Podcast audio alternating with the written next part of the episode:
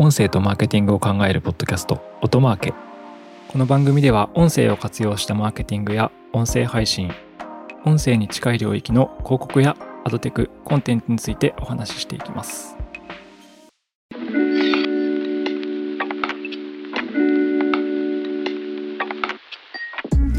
こんにちは、音なるの八木大輔です。今回はですね、前回に引き続き、若者のすべてならぬ、ポッドキャスト広告のすべてというテーマでお話をしていきたいと思います。はい。で、あの、そうですね、前回、まあ、前半後半に分けるかちょっと微妙だったんですけど、あの、やっぱちょっと長くなってしまうので分けてまして、前回ですね、前半が市場規模と市場動向の話、ポッドキャスト広告は18億ドルの米国市場になっていて、そして3年後には、まあ、なんと2倍以上の38億ドルという、もう異常な、3年間で異常な成長を遂げる予想がされているという話と、あと、ポッドキャスト広告ってそもそもその種類ですね。え DAI とベイクドインっていう2つの広告の種類の話をしたのと、あとは広告のですね、え枠の作り方、プレロール、ミッドロール、ポストロールという考え方についてお話ししました。そして最後に、え、広告の作り方で重要な鍵を握るホストリードの話を前回はしたという形です。はい。で、あの、この、今回はですね、そのポッドキャスト広告のすべての後半戦ということで、ポッドキャスト広告の特徴と、えー、効果についてお話ししていければというふうに思います。Audio and Marketing 音声とマーケティングを考えるポッドキャスト、音マーケ。Apple Podcast や Spotify など、ポッドキャストのプラットフォームのフォローボタンを押して、ぜひ購読をしてみてください。定期的に有益な情報をお伝えできると思います。はい。で、ポッドキャスト広告の、まあ、特徴というところですね。非常にここ重要なポイントだというふうに思っています。えー、特徴いくつかあるんですけども、まず一つ目は、あの、複数のですね、プラットフォームに広告を送り込むことができるというのが特徴です。まあ、例えば、日本国内だと、あの、音声広告でデジタルのものだと、ラジコの音声広告というものがあるんですけど、例えばラジコの音声広告は、えー、出稿するとですね、ラジコにだけ、ラジコのアプリ内にだけ広告が流れます。という形なんですけど、えー、ポッドキャスト広告というのはですね、原則は、ポッドキャストのプラットフォームに広告が送り込まれるので、特定番組に出稿すると、Apple Podcast でも Google Podcast でも、Spotify でも Amazon Music でも、あとその Web、何かの Web サイトでのプレイヤーで聞いた場合でも、もっともっとサードパーティーのポッドキャストアプリ、キャストボックスとか、そういったものにも広告を送り込むことができると。あとちょっと手法によるんですけど、あの YouTube もですね、2023年にポッドキャスト広告を始めるというふうに発表してますので、こちらにも広告を送り込むことができるというのが、えー、ポッドキャスト広告の特徴の一つ目になります。そして、あとは機能面の特徴ですね。これは、あの、なんか考えてもなかなかわかりづらいとこなんですけど、感じづらいというか、あの直感的ではないところで、で、あと、これあの、普段聞いてて感じてる人にはわかる内容かなというふうに思うんですが、ポッドキャスト広告の特徴、重要な鍵を握るのは、私はあの、傾聴性みたいな、傾聴って、あの、耳を傾けて聞くっていうところの性能がゆえに、広告性能が非常に高いですね、音声メディアであるというふうに考えています。でこれを裏付けるデータが、えー、Spotify が2021年に出しているデータがあります。えー、これ主語はですね、デジタルオーディオっていう言葉が使われていて、実はポッドキャストだけに絞ってないんですけど、まあ、彼らポッドキャスト広告を始める時期だったはずなので、これそれはかなり意識したデータかなというふうに思います。で、このデジタルオーディオが何を示しているかというと、まあ、彼らの調査だとですね、デジタルオーディオとあの地上波のラジオですね、あの放送で聞く、皆さんラジコで聞くことも多いと思うんですけど、これとですね、比較すると、えー、記憶25%高い、エンゲージメント23%高い、そして、えー、感情変異ですね、もう25%高いということで、地上波のラジオ、ラジオ放送よりもデジタルオーディオ、つまりインターネットの音声コンテンツは、すべてにおいて25%近く高くスコアが出るという、脳波の調査を行ってまして、で、これデジタルオーディオって言ってますけど、まあ、ほぼ彼らの示しているのは、ポッドキャストのことなのかなというふうに感じているんですけど、まあ、これがなぜなのかっていうことを、この調査の一部に書かれてまして、えー、重要なポイント。コンテンツをですね、自己選択しているということです。でユーザーはコンテンツを自己選択して聞いているので、まあ、非常に共感度が高く、この音マーケもそうですね、あの、いやいや聞かされている人はいないと思いますね。そんな人いたらもう申し訳ないですけど、なんか拷問みたいに、あの、ヤギの声を聞けってね、やらされている人いたら申し訳ないんですけど、まあ、そんな人は多分いなくて、再生ボタンを押して聞いていただいていると思うので、まあ、聞こうと思って聞いているという観点で、えー、能動性が高い。能動性が高いということは、まあ、ある程度聞こうと思って聞いているので、ちゃんと聞いている。耳を傾けて聞いている。まあ、そしてあとは、ラジオと違ってですね、ポッドキャストって音楽使いづらいっていう観点で言うと、基本的にはトーク前提のコンテンツになるので、まあ、傾聴モードで聞くことが多いがゆえに、広告の性能で言うと、ちゃんと聞いてる、ちゃんと伝わる。そしてまあ、さっきの、前回もお話ししたんですけど、これがホストリードとかだったりするとさらに効果が高い、みたいなことが、あの、あるのかなとこの調査で書かれているのは自己選択が重要なキーワードですよってことが書かれています。まあ、これ、Spotify が調べている、えー、デジタルオーディオとラジオの性能差の話。で、これはほぼポッドキャストに当てはまるという形ですね。自己選択しているから傾聴性が高い。あとはメディアを聞いている属性の特徴で言うと、あのもう音声メディアってまず最初に思い浮かべるのってラジオだと思うんですけど、ラジオに比べると圧倒的にも若者が聞いてるという調査結果があります。実際に私たち国内で朝日新聞社とオトナルで調べた調査ですね。2023年の2月に発表したものでも、10代から20代っていうのが、まあ、ぶっちぎりに高くなるという形だったりとか。なので、ポッドキャストの広告っていうのはちゃんと若い人に若い人のながら時間みたいなところにリーチできると。リーチしやすいという特徴があるのも媒体の特徴かなというふうに思います。今、日本の市場の話しましたけど、まあ、海外とかだともっと、なんですかね、すごいデータがあってですね、これもアメリカの公共ラジオ局の NPR が調べている調査なんですけど、アメリカの13歳から24歳、まあ、10代から20代前半は、あのもう地上波ラジオって17%しか聞いてなくて、音声コンテンツっていうもの、音楽を除外した音声コンテンツの使用パーセンテージを調べたときに、まずですね、35歳以上は58%、半分以上がラジオを聞いてますという形だったんですけど、13歳から24歳、10代から20代前半は、なんと地上波ラジオを17%しか聞いていない。そして何を聞いていたかというと、39%がポッドキャストだったという形で、一番多かったのは39%のポッドキャスト。あと、オーディオブックとかですね、多分あの、27%アザーとか出てるんですけど、これはあの、ツイッタースペースとかが含まれているのかなと思いますが、これも結構多いですけどね。ポッドキャストが一番多くて、まあ、ラジオが全然聞かれてないと。20%聞かれてないという形なので、まあ、逆に若者に音声コンテンツでリーチしようとしたときに、まあ、必然的にポッドキャストっていうものが出てきますと。まあ、そういう意味では、特徴で言うと、まあ、複数のプラットフォームに効率的に広告配信が行えること。そして、傾聴性が高い自己選択のプラットフォーム。これは YouTube とかもそうですけど、オンデマンド型。YouTube 以上に自己選択しないと今は番組に出会えないので、自己選択してるがゆえに広告をちゃんと聞いてる、コンテンツをちゃんと耳を傾けて聞いてるから性能が高いんですっていうところと、あと3点目は純粋に若い人が聞いてる率が高いので、若者向けの音声コンテンツとしては非常に価値が高いですという話があります。このあたりが、ポッドキャスト広告の特徴かなというふうに考えています。あの、本当はもう少しですね、その広告の作り方で言うと、ホストリードですごく文脈にマッチしていくとかですね。あの、傾聴性能が高いがゆえにエンゲージメントがすごく高いとか、そういう話はあるんですけども、ちょっとそこだけですごく長くなってしまうので、今回は概論的な形でお話をさせていただいております。はい。で、あと、ポッドキャスト広告の、まあ、効果みたいなところで、これも調べられた調査があってですね、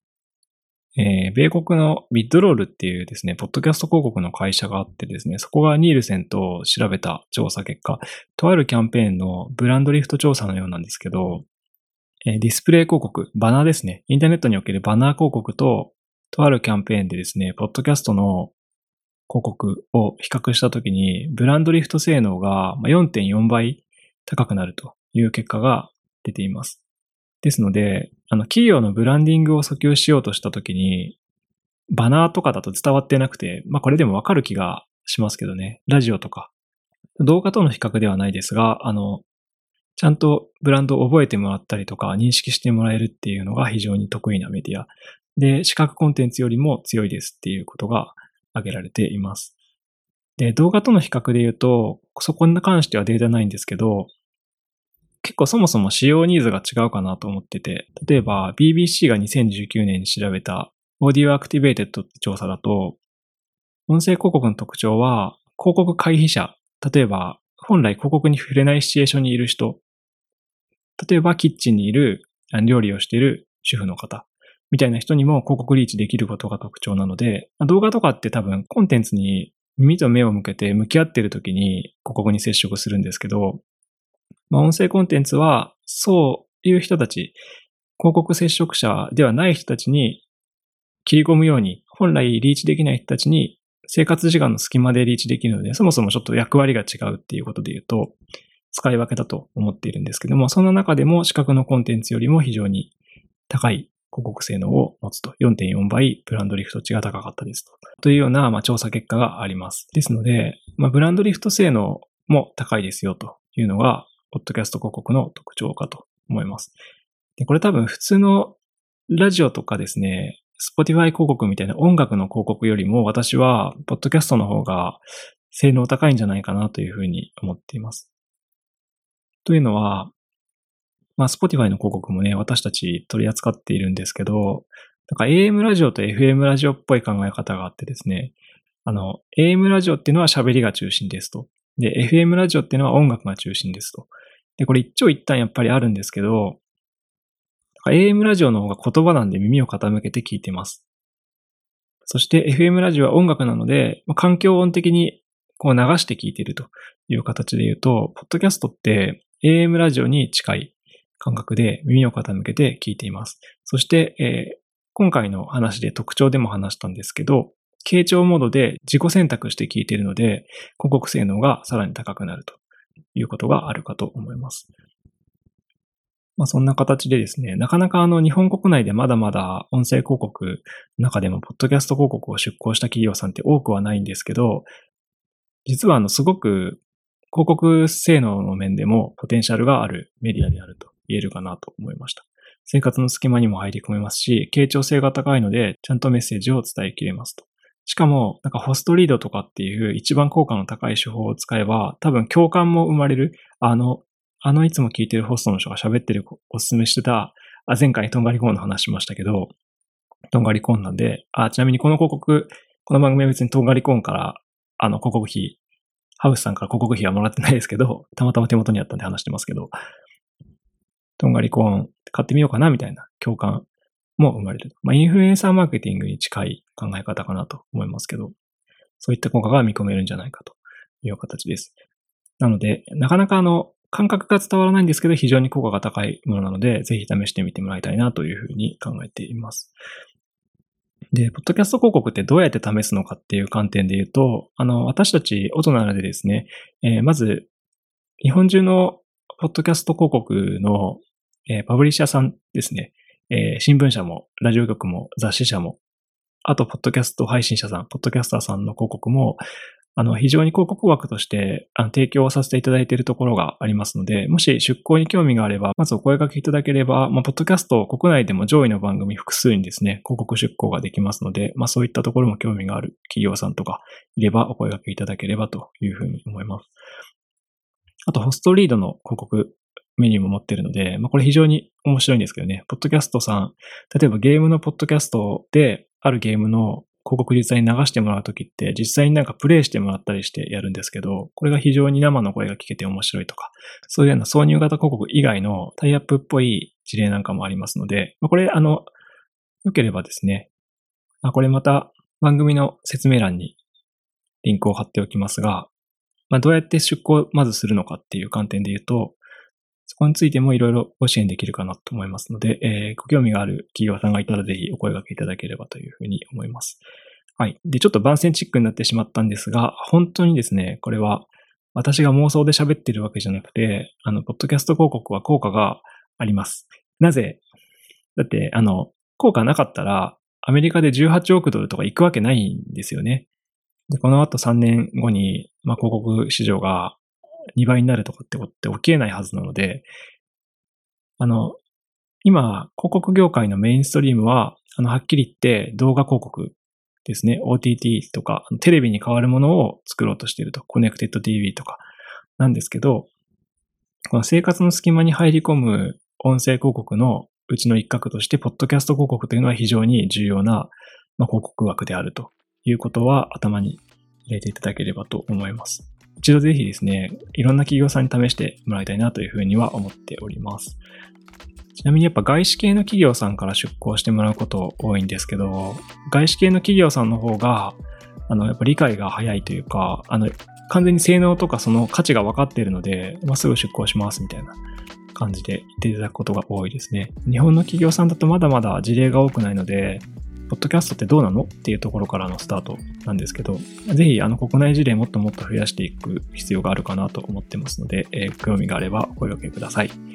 はい。ということで、前回と今回でですね、えー、ポッドキャスト広告のすべてという形でお話をしてきました。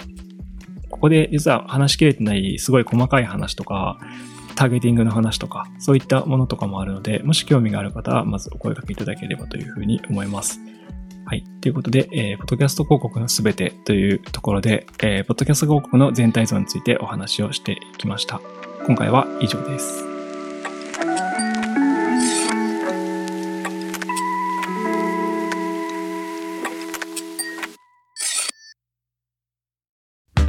アフタートークです。アフタートークでは私が話したいことや気になることを話していきます。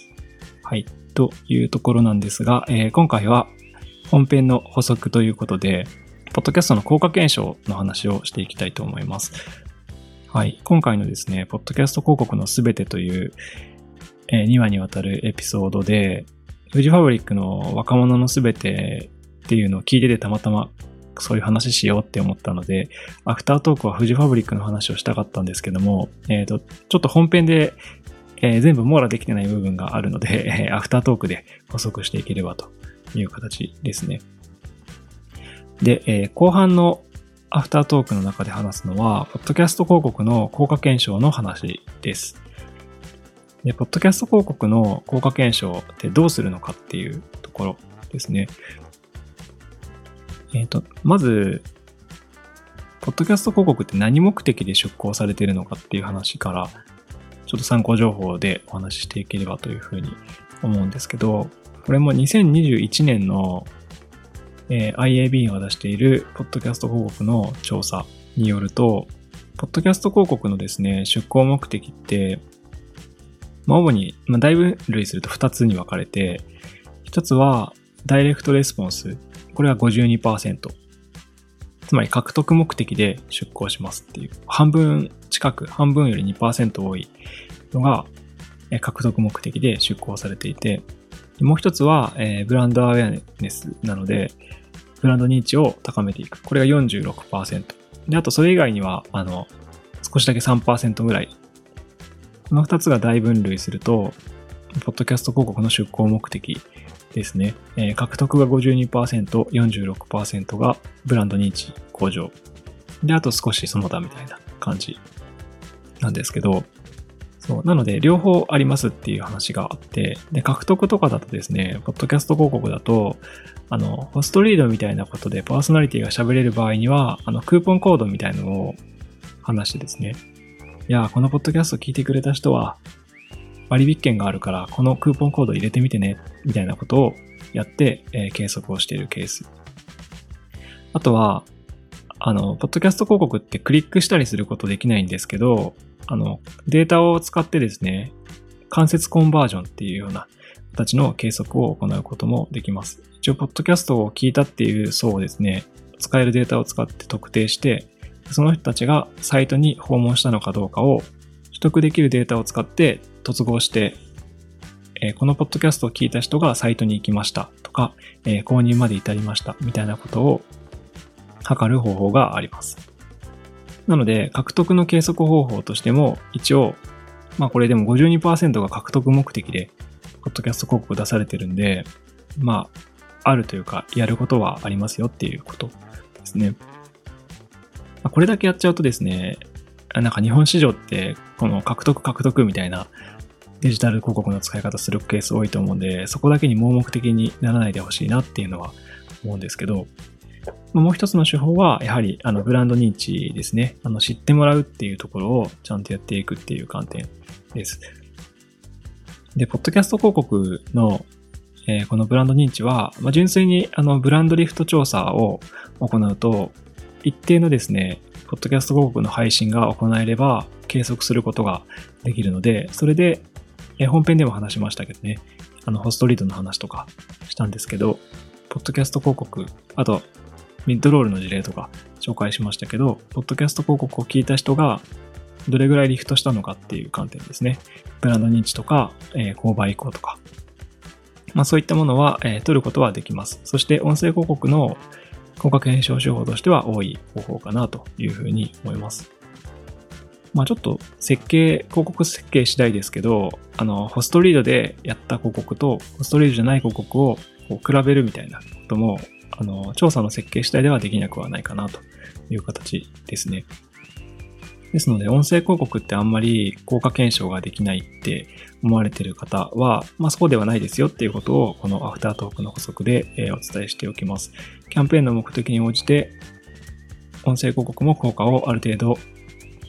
つかむことができるかもしれませんよという形です。はい。あの、こんな大事なことをアフタートークで言うなよってね、話なんですけども、あの、本編でこの点をお伝えできなかったので、アフタートークで、えー、ポッドキャスト広告の効果検証の方法についてお話ししました。はい。なんかあの、まだまだ具体的な話はあるので、あのご不明点がある方は、お問い合わせ、我々オトナルにでもいいですし、オトマーケのフォームから質問いただいてもいいので、またご連絡いただければというふうに思います。はい。ということで、今回のアフタートークは以上です。